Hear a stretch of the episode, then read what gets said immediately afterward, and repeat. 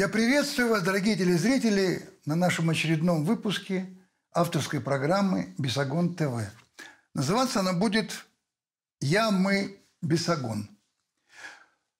Но сначала хотел бы поблагодарить огромное количество людей, которые посмотрели наш прошлый выпуск э, вместе с э, телезрителями, вместе с интернетом. Э, их набралось более трех миллионов человек.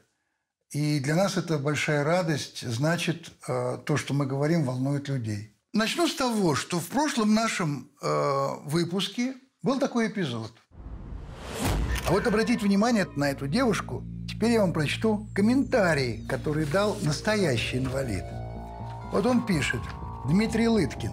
Господа, я инвалид-колясочник. И скажу так, девушка на фото не инвалид.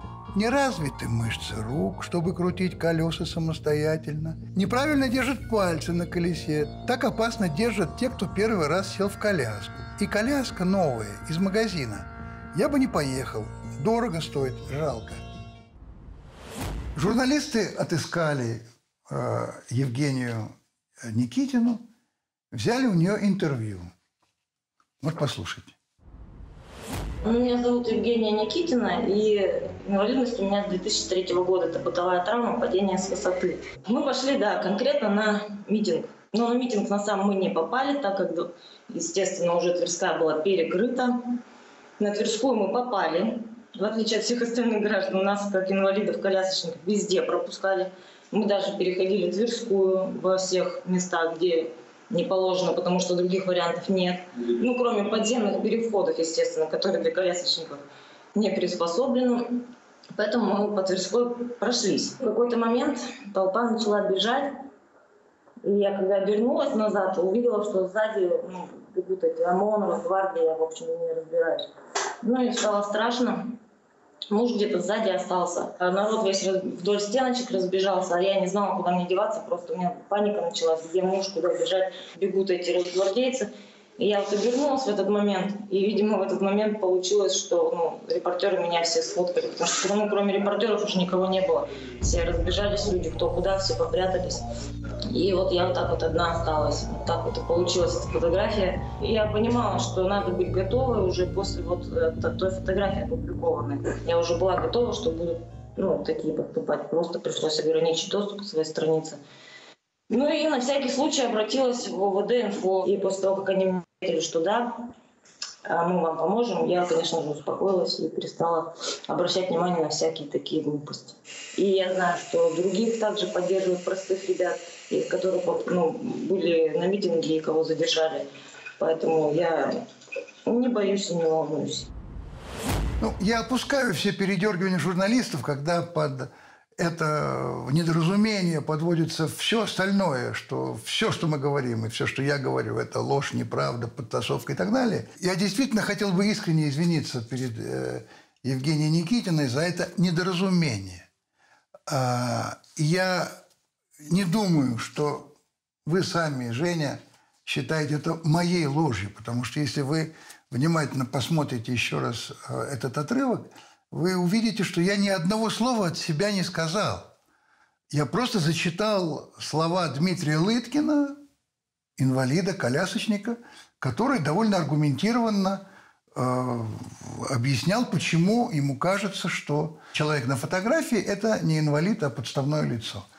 И плюс к тому, если вы посмотрите нашу передачу еще раз, вы увидите, что там очень много поводов для того, чтобы э, сомневаться в правде того, что пишут и что показывают. Достаточно посмотреть на человека, который со свистком везет перед собой свою бабушку в коляске, э, а до этого объявил, что он может ее, так сказать, сдать в аренду. Вы даже сами заметили, что э, произойдет, когда эта фотография будет опубликована. Но вы тоже прекрасно понимаете, как и зачем используют ваш образ, потому что волнует этих людей не то, что мы ошиблись и вас обидели, а то, как можно использовать вас в своих целях. Во всяком случае, дорогая Женя, э, посмотрев это видео, я увидел вас, человека с юмором, обаятельного, искреннего. И поэтому, если каким-то образом вам понадобится какая-то моя помощь, если я буду в силах ее вам оказать, вы можете на меня рассчитывать. Просто напишите нам, э, и мы с вами свяжемся.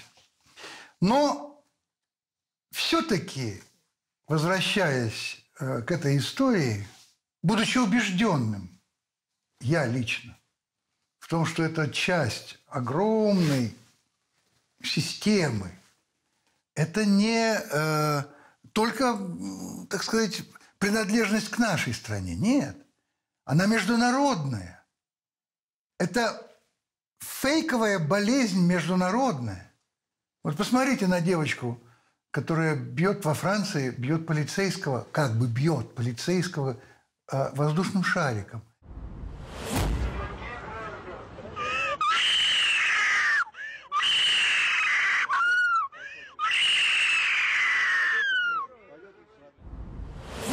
И полицейскому это не нравится, и он отодвинул от себя воздушный шарик. Вы что с ней творится. Какая истерика.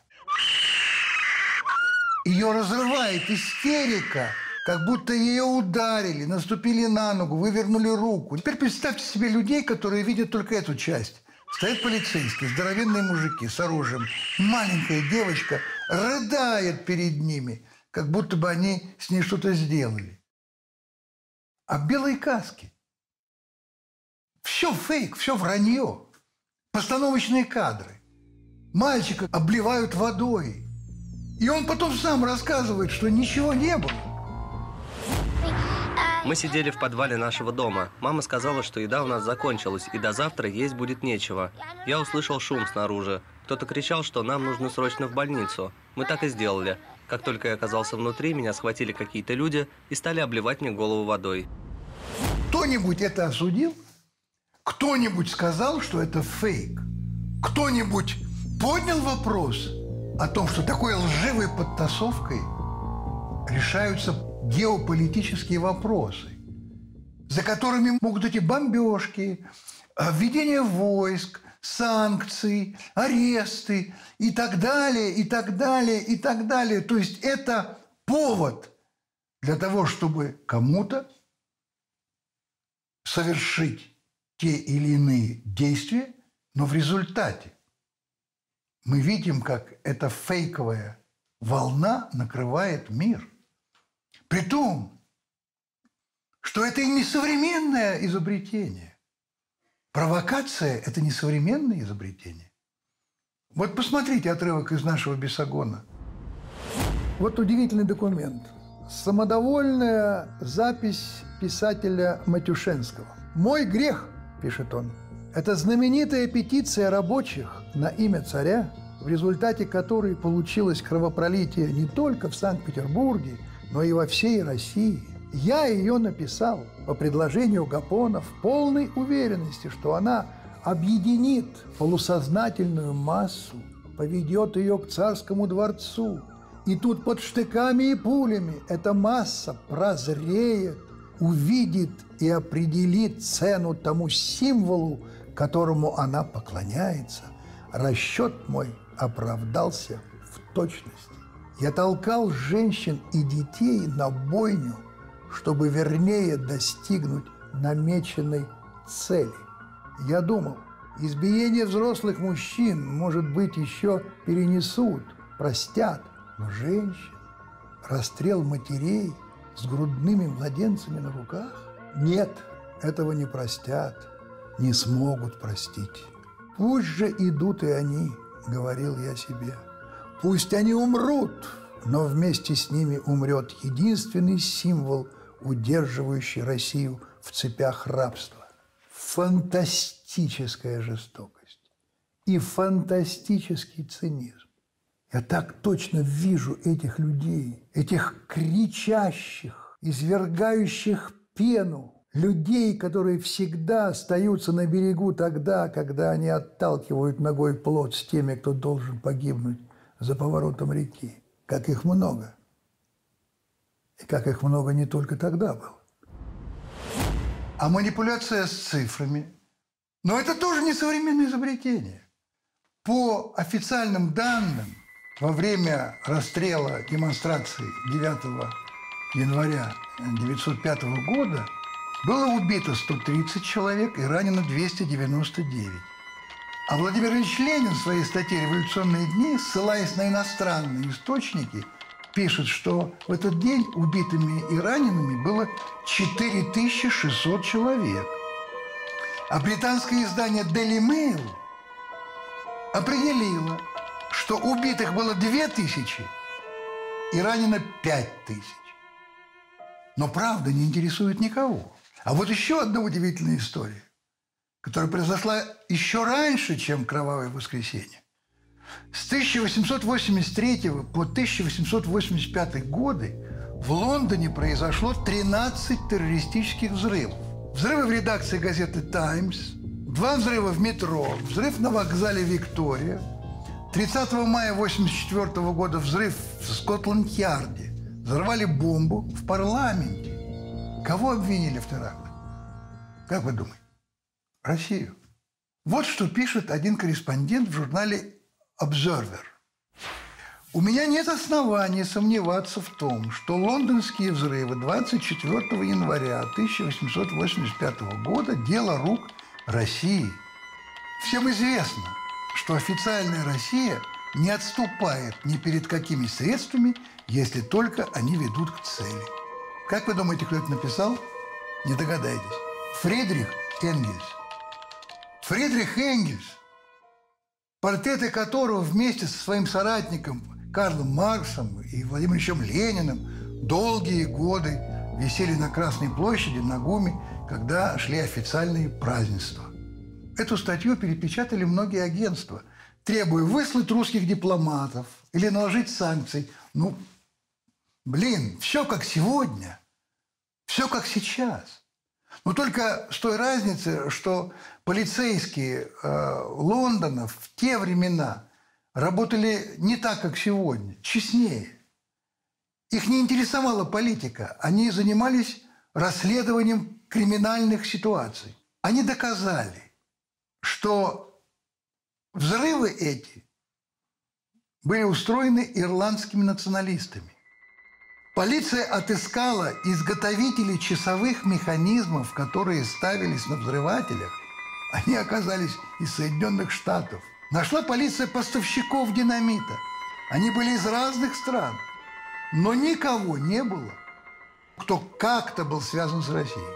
Но вернемся в сегодняшний день. Нас все время призывают к тому, чтобы мы учились у Запада, учились у Европы, у Соединенных Штатов, э, чтобы мы брали с них пример, потому что там цивилизованный мир, там нету кровавого режима. Но почему эти правозащитники, которые набрасываются на наши силовые структуры, обвиняя вообще все и вся в кровавом режиме и подавлении демократии, не хотят просто посмотреть на то, как эта демократия защищается – в тех странах, э, пример которых для нас должен быть основополагающим.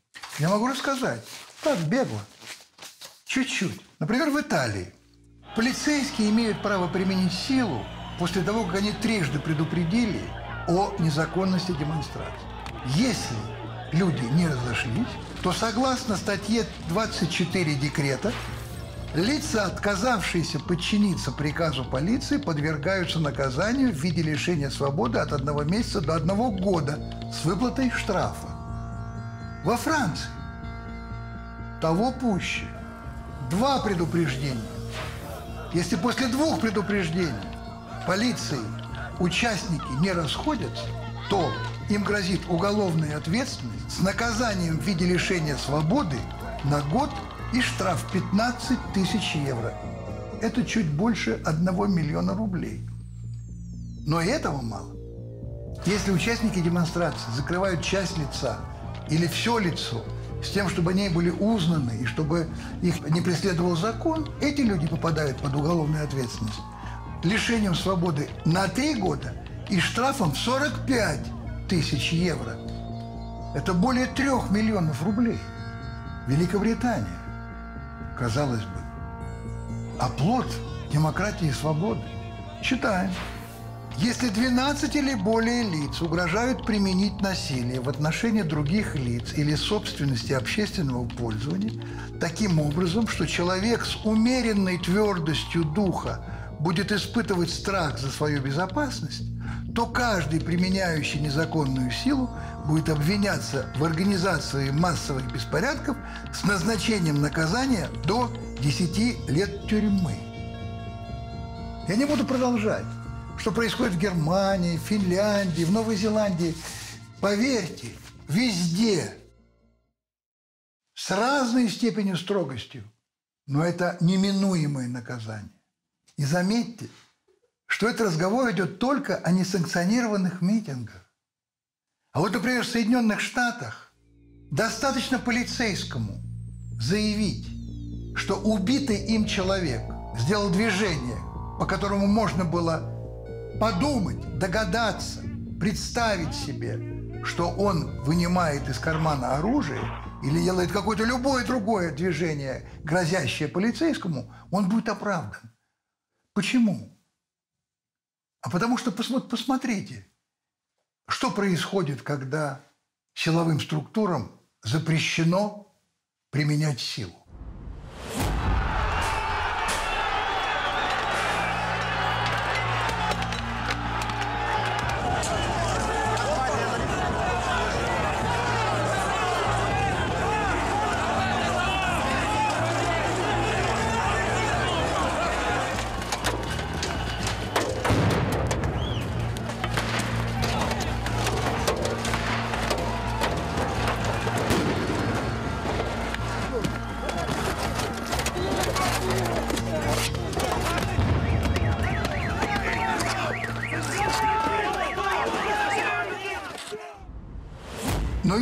Другая сторона.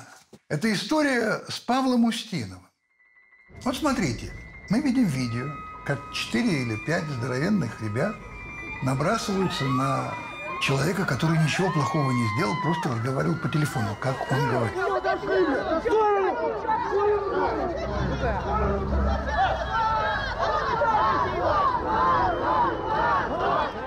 Это действие определяется и оценивается как сопротивление полиции. Ну вот представьте себе, я не сведущий человек. Вот просто увидел вот это, услышал эту историю. И у меня возникает мысль, как так, за что? Ну неужели может быть так, что в свободной демократической стране человека, который просто стоял и разговаривал по телефону, можно вот так вот с такой жестокостью колотить, схватить, свинтить, да еще после этого дать три с половиной года. Значит, может быть, было что-то и раньше. Но нету этих, этой информации. Хорошо, мы видим то, что мы видим. Но это мы видим. Суд не смотрит. Суд не принимает во внимание этого видео. Он просто не смотрит его. Прокурор предлагает 6 лет тюрьмы. Судья дает три с половиной. Какая гуманность. За что? Это возмущает общественность. Люди пишут. Я, мы, Устинов. Люди жалуются. Люди выходят с пикетами. Начинается шум вокруг этой истории, потому что в ней принимают участие достаточно известные люди, актеры, режиссеры, писатели и так далее, и так далее. После этого происходит некое чудо. Меняется адвокат. Появляется знаменитый адвокат Кучерена, современный Плеваку. И чудодейственным способом вдруг как-то все начинает разворачиваться. И уже вместо камеры предварительного заключения Синова выпускают под подписку о невыезде даже не под домашний арест, а под подписку о невыезде. И вдруг прокуратура, которая требовала 6 лет – Сама говорит, что это, видимо, ошибка суда, что и три с половиной много. В то же время, когда мы читаем то, что говорит сам Устинов, он говорит, что его скручивали люди, которые в три раза сильнее его. Хотя известно, что он служил в Росгвардии. Значит, если его скручивали люди, которые в три раза сильнее его, следовательно, мы имеем дело с очень субтильным, э, слабым молодым человеком. Но вдруг нам попадает на глаза его фотографии в спортзале. Крепкий, здоровый парень, который совершенно спокойно и достойно мог представлять Росгвардию, которую он и представлял, и даже находился э, на службе в оцеплении, когда шел чемпионат мира по футболу. Пометуя слова президента о том, что люди сидят, ожидая каких-то решений суда месяцами, и к ним даже не приходит следователь, а тут одним щелчком за два дня вдруг выносится приговор. Суд приговорил признать Устинова Павла Геннадьевича виновным в совершении преступления, предусмотренного частью 2 статьи 318 Уголовного кодекса Российской Федерации, назначить ему наказание в виде лишения свободы на срок 3 года, 6 месяцев с отбыванием наказания в исправительной колонии общего режима. Кто это делает? Кто дает команду ФАС для того, чтобы его скрутить, невинного человека? А кто дает команду сразу, так сказать, его осудить, не принимая во внимание материалов, которые просит посмотреть э, адвокат? Что это? А потом мы видим интервью Устинова после того, как он вышел из СИЗО. Будете ли вы э, печалиться или бороться за судьбу тех, кто находится за решеткой, который также проходит по так называемому московскому делу? Я не, не готов сейчас э, конкретно ответить на этот вопрос, потому что, опять-таки, я не владею этой информацией.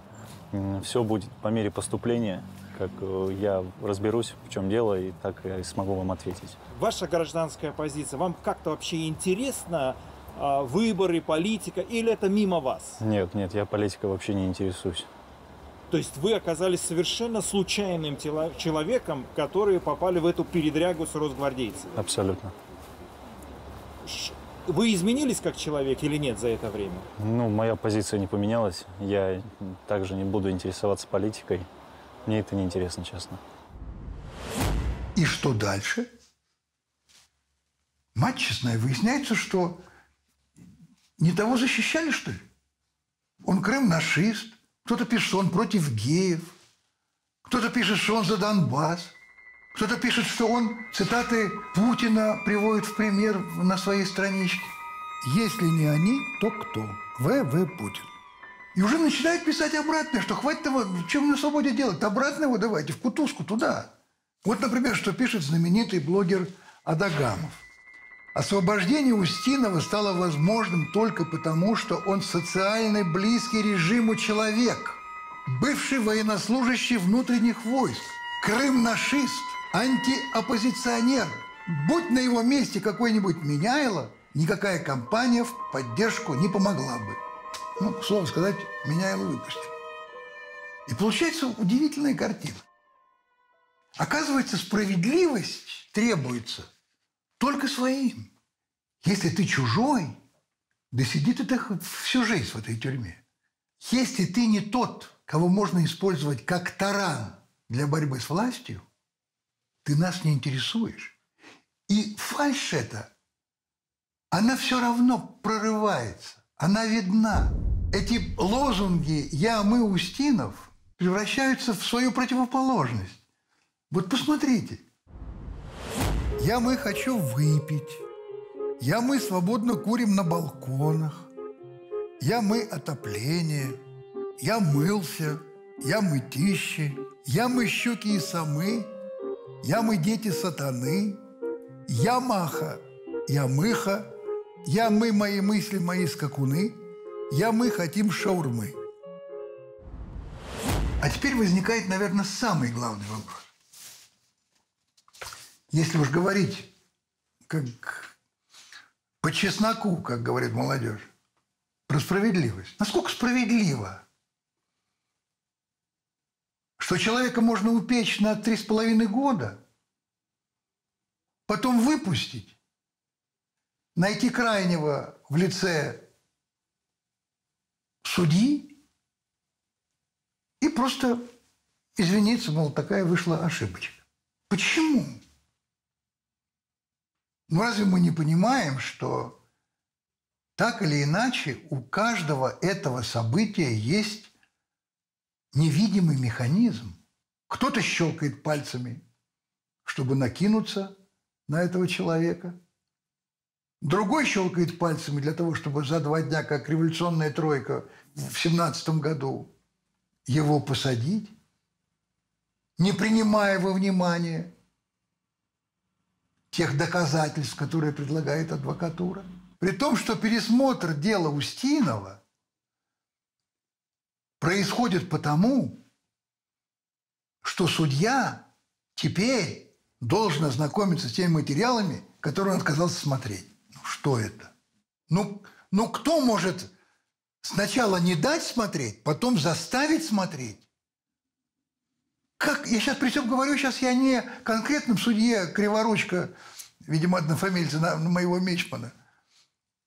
Я говорю о системе. О системе. О возможности манипулировать такой мощнейшей силой, как суд. Но мы знаем, что у Фемиды глаза завязаны, но у судей-то они должны быть раскрыты на правду, по крайней мере, в поисках этой правды. А не возникает мысли, что внутри власти существуют какие-то силы, которые так поступают. Для чего? Ошибка? Недоработка? Значит, власть сама себя подставляет. Власть сама разрушает доверие к себе. И разговор идет не о конкретных людях, допустим, со стороны оппозиции, а о власти вообще, о всех силовых структурах. И вы посмотрите, но почему наши пикеты здесь, в Москве, ни у прокуратуры, ни у суда, ни у Росгвардии, а в администрации президента? Значит, таким образом аккуратно стрелки переводятся на кого? На гаранта Конституции. И мы же понимаем, что это все не просто так. Ну, это не просто так. Значит, если говорить про справедливость, значит, поиски этой справедливости должны быть направлены не только в сторону осужденного, но и в сторону тех, кто его осудил. Тех, кто это делал. Просто так взяли, посадили, отпустили. А это что, значит, толпа может руководить справедливостью и законом? Но в этом случае власть теряет право – она теряет право на то, чтобы соблюдать закон, даже если приходится применять силу. На эту силу власть не имеет права, если она может так ошибаться. Или это не ошибка? Это же интересно понять и важно понять. И вот мы приходим к очень интересному выводу, на мой взгляд. Повторяю, все, что я говорю, говорю от себя. Это, может быть, мне ошибаюсь, может быть, мне это все кажется.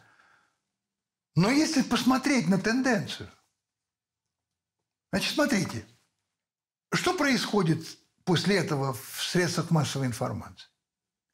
Это что обвинения конкретных э, силовиков, конкретных э, служащих Росгвардии, конкретного судьи или конкретного прокурора или конкретного следователя. Нет. Это направлено вообще на борьбу со всеми структурами, которые обязаны охранять государство и народ, который в этом государстве живет.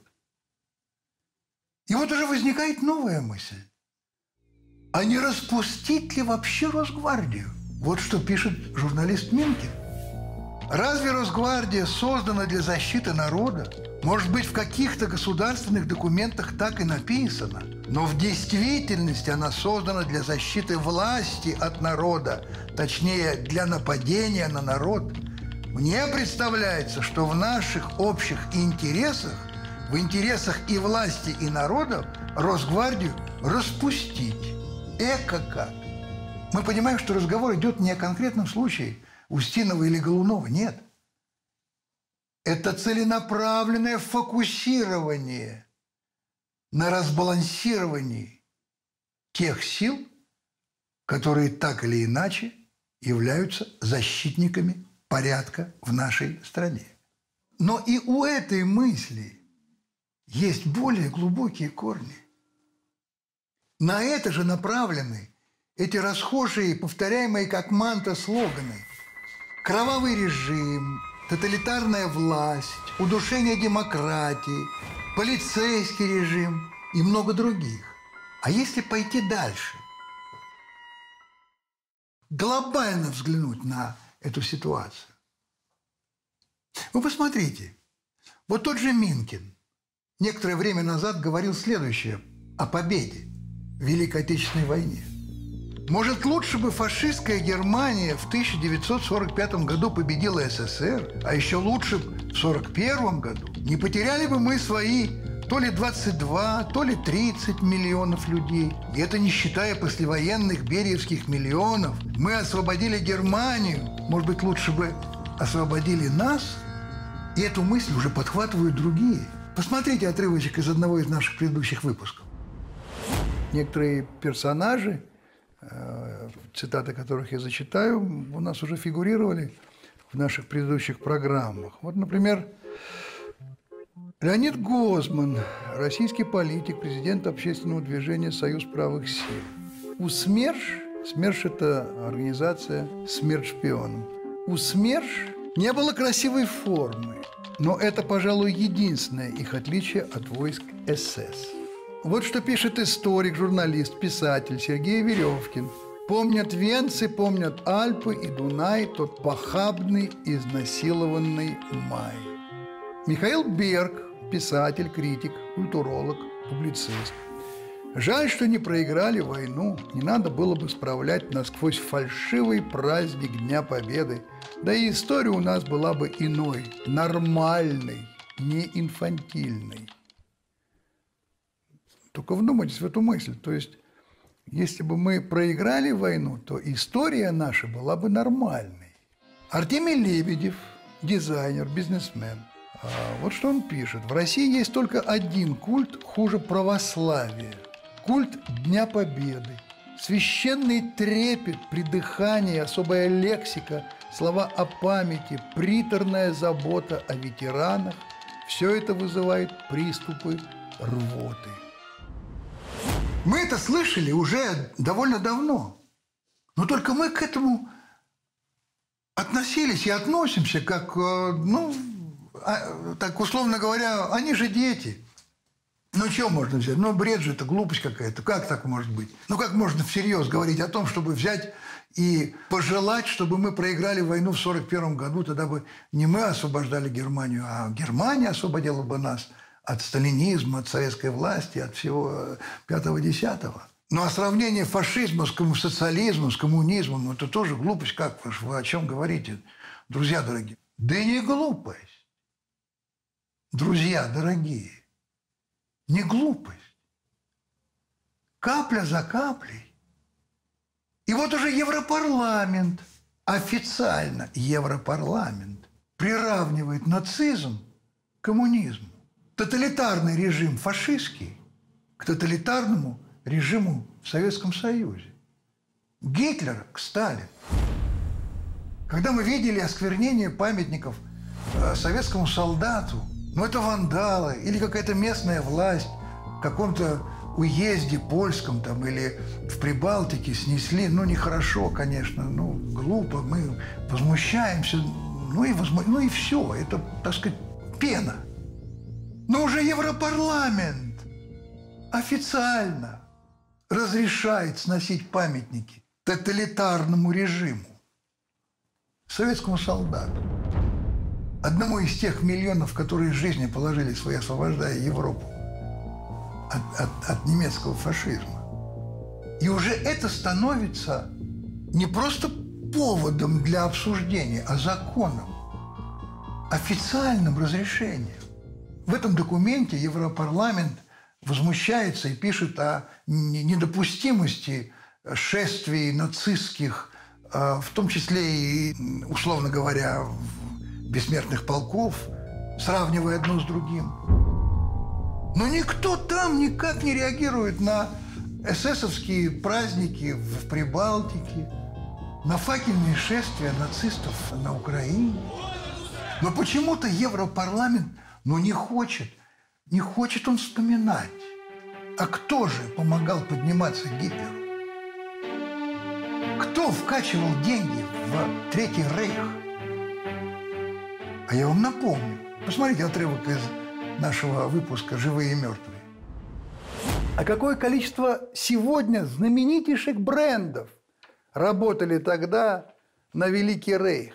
По словам философа и политолога Олега Матвеевичева, список неполный, приблизительно такой. Круп, Пума, Адидас, Икея, Метро, Банк Чейз, Форд, Кодак, Кока-Кола, Нестле, БМВ, Магги, Нивея, General Electric, Hugo Boss. Они все работали и прекрасно себя чувствовали. Об этом Европейский парламент вспоминать не хочет. А вот к чему он призывает. Цитата. Европейский парламент выпустил заявление, в котором осудил обеление преступлений режима СССР в России и призвал официальную Москву прекратить вести войну против демократии. А вот вам результат. Вот замечательная актриса Татьяна Догилева. Вот, пожалуйста, послушайте. Ну, Павел Устинов – это, конечно, высшая точка действия, напоминающего фашизм, да? А Потому что вот 30-е годы в Германии, если есть хроника и фильмы, то напоминает вот это, когда толпа молодчиков набрасывается на неугодных по принципу тому, что он на них не похож по каким-то. А, вот. И, э, значит, и тоже я пребывала, как и вся продвинутая э, часть общества э, в шоке и непонимании, а что же делать, э, и есть ли возможность что-либо делать. Ну как? Да так. Поводом для таких заявлений Европарламента даем мы сами. Что получается? А получается, что снос памятников, которые поставлены в честь советского солдата, освободившего Европу от фашизма, это не вандализм и не волюнтаризм местной власти. Это разрешенная Европарламентом акция.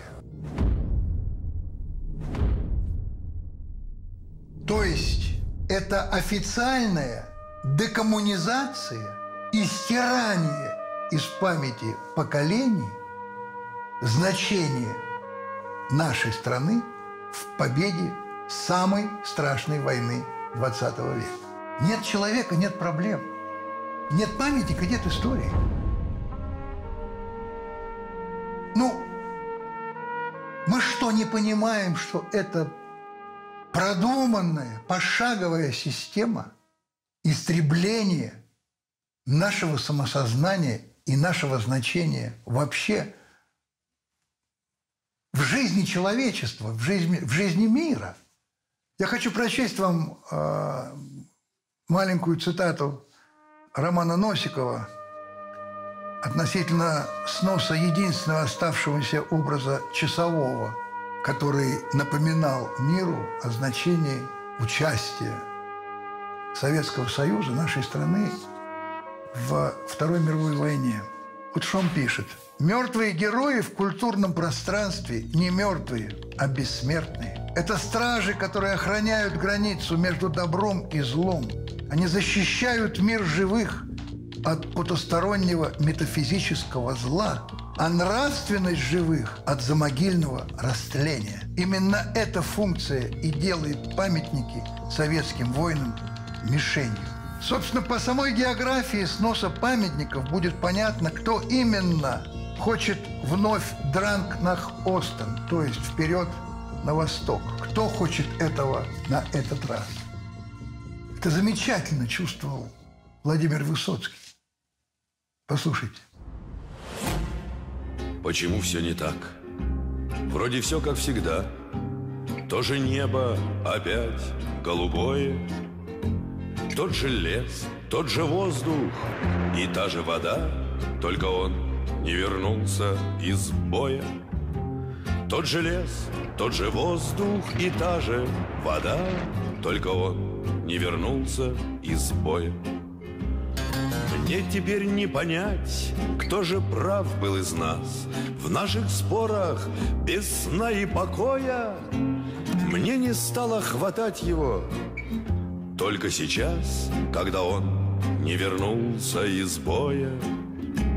Мне не стало хватать его Только сейчас, когда он не вернулся из боя. Нынче вырвалась, словно из плена весна. По ошибке окликнул его я. Друг, оставь покурить! А в ответ тишина. Он вчера не вернулся из боя. Друг, оставь покурить! А в ответ тишина. Он вчера не вернулся из боя. Наши мертвые!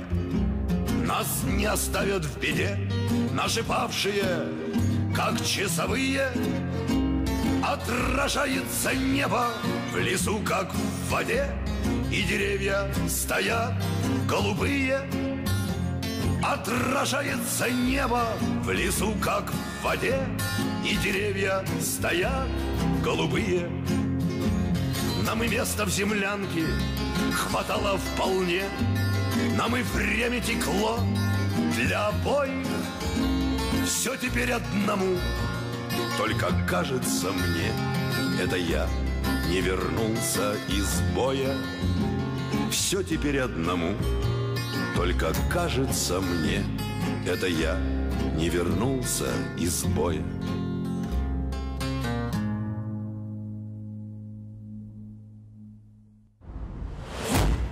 Вот мне просто честно интересно. Мне интересно. Но неужели наши партнеры, как мы их называем на Западе, и наши коллеги внутри не понимают, с чем они играют, с чем они имеют дело? Неужели они не, не знают, что невозможно русского человека, нашу страну, заставить принимать чужую игру и делать ее своей. Сколько это раз доказано, сколько было войн на нашей территории, сколько было захватчиков, сколько было междуусобиц. И все равно сквозь все это прорастало то, что называется нашим самосознанием, нашим ощущением своей ценности и значения. Чего вы ждете? А вы не боитесь, что вот вы доведете людей вот всем тем, что вы делаете? До того момента, когда они проведут референдум по всей стране и начнут восстанавливать памятники Сталину, Дзержинскому, Ленину, всем тем, кого снесли, пытаясь забыть, что они были. Это будет хорошо? Наверное, нет. Но вы можете этого добиться. Зачем? Вам это надо? Ну вот и все на сегодня. И как говорил Криворучка, не судья, наш Мичман, уходим по одному, если что, мы геологи. Я жду вас на нашей следующей встрече. Всего доброго.